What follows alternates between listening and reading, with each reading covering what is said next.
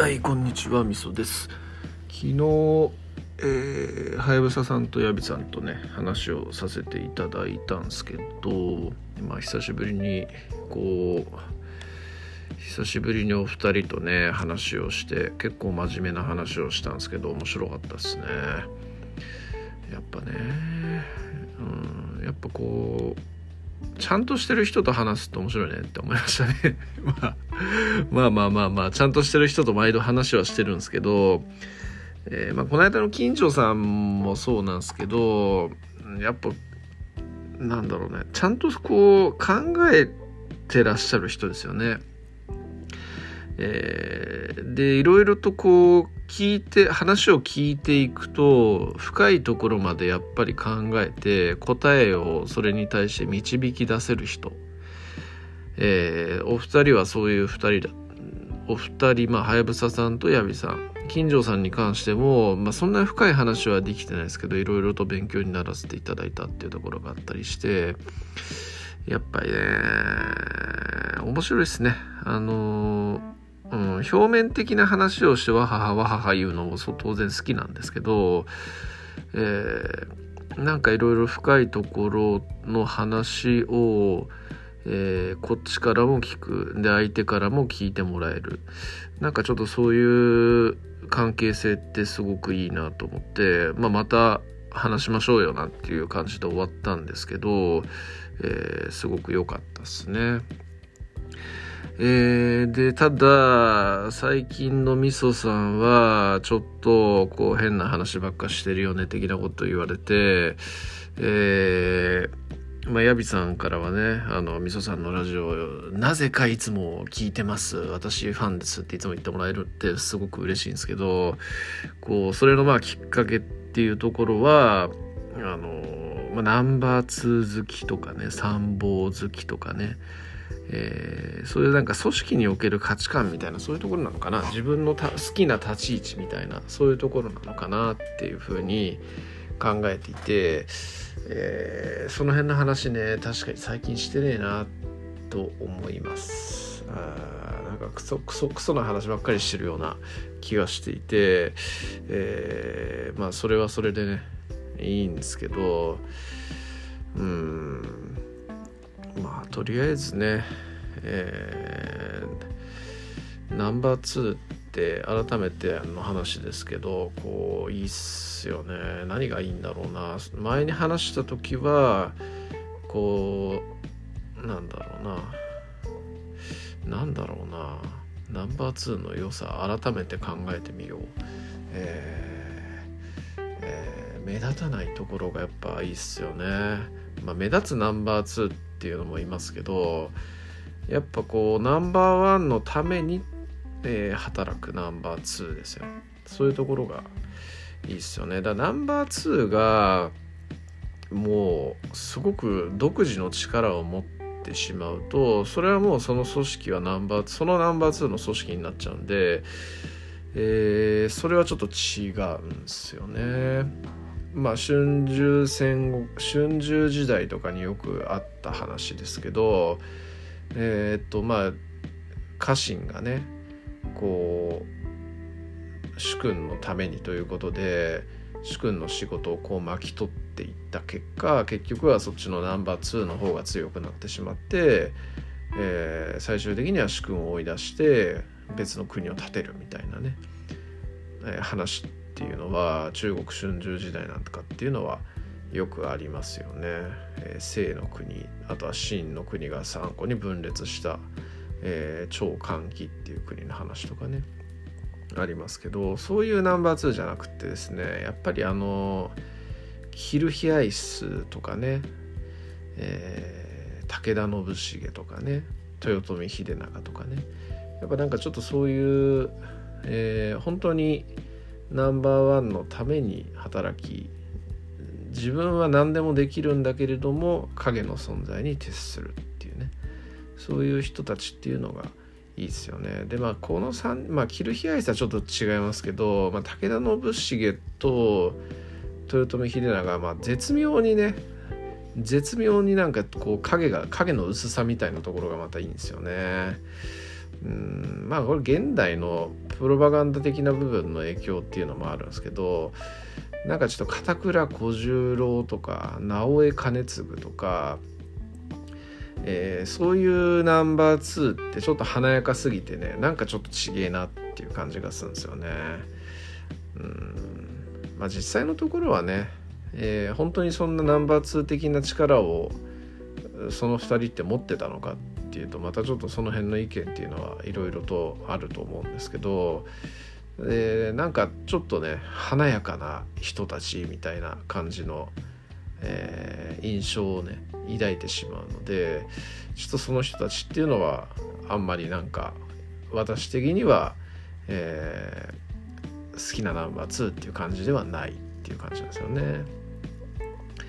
えー、まあ秀長とかに似た存在っていう意味だとあの毛利高元っていう人なんかもねなんか僕好きですね。えっ、ー、と毛利高元名前名前すら有名じゃないと思うんですけど、えーと、毛利元就っていう中国地方の覇者の嫡男、えー、後継ぎなんですよね。でえ、ー、とこの人残念ながら早死にしてしまって、えー、ほとんどこうまあ、歴史好きな人なら知ってるんでしょうけどあんま歴史に詳しくない人だと名前すら知らないっていう人でえー、っと豊臣政権の五大老の一人毛利輝元っていう人のお父さんなんですよね。で毛利元就が存命の時から家督は譲られていたっていうふうにも言われていて、えー、っと毛利家の当主になっていた時期っていうのも多分あるなんかこの辺も諸説あるのかな？ちょっと忘れましたけどまあそんな感じなんですけど、えー、毛利元就よりもかなり前に死んじゃうんですよね。なのでまああんま有名じゃないんですがこの人もその偉大な親父の陰に隠れてるんですけど実はめちゃくちゃすごい人で、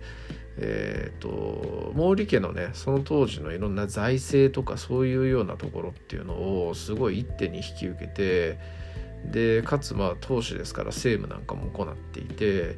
非常にあのなんだろうえー、とまあ投手なんでね 当たり前なのかもしれないですけど、まあ、言うてもでも実際の実験っていうのは毛利元就の方が握っていたわけなんですが、まあ、その元就が動きやすいような形の土台を作ってえー、やりやすいようにやらせていた人みたいなそういう感じなんですよね。で当主の座なんでいろいろと、えー、自分独自でもいろいろやる能力っていうのも持ってたし力を持っていた人なんですけどでこの毛利高元がね病気で死んじゃうんですけど死んだ後に元就なんかはあのあそこのあそこのあ私の愛用の皿がないどこの戸棚にあるんじゃわしのこう愛用のえー、箸がないどこにあるんじゃみたいな。なんかちょっとあの妻に先立たれた亭主関白亭主みたいな。そんな感じの状況に陥ったらしくて。なんかそういう書状とかも残ってるなんていう話を聞いたことがありますね。確か。まあ、高本がいなくなってなんかそういうそのお金がね、えー、なくなったみたいなそんな話だったかな。まあそんなことがあったりします。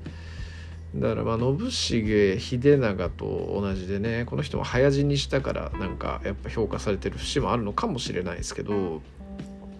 えー、っとまあなんだろうね私的には結構この人も好きなナンバー2かなっていうそんな感じの人だったりします。えー、そんな感じかな。昨日あとまあはやぶささんと、えー、ライブアライブ買います？みたいな話をしてたんですけどライブアライブの話前したんですがそうなんかみんな知ってる前提で話をしたんですけどライブアライブっていうゲームってあれなんですよね。えー、私やってる人間にはすごく印象深いゲームではあるんですけど実は当時ミリオンヒットとか結構スクエアとかのゲームだと当たり前の時に30万本ぐらいしか売れてないソフトなんで実はそんなにやった人口って多くないソフトらしいんですよねライブアライブって。で、まあ、結構ね宣伝とかもされていて、えー、まあ口コミなんかも多分あったとは思うんですけどえっ、ー、とあれあのあれですよ。クロノトリガーとかねファイナルファンタジー6とかそういう対策と同時期とかに出されてるゲームなんでまあね当時の小学生のお小遣いは限られてますから、えー、まあそっちの方に流れてしまってライブアライブは、えー、そんなに売れなかったみたいなことがあるらしいですね。で、えーまあ、ライブアライブ買います？みたいな話をしていてはやぶささんが、うんまあ気にはなるけども、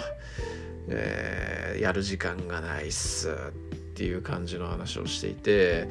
いやーわかるわっていうね僕も本当わかるわっていうなんかゲームむやみやたらにゲーム買いはするけども全然やれてねえのがいっぱいあるよなっていう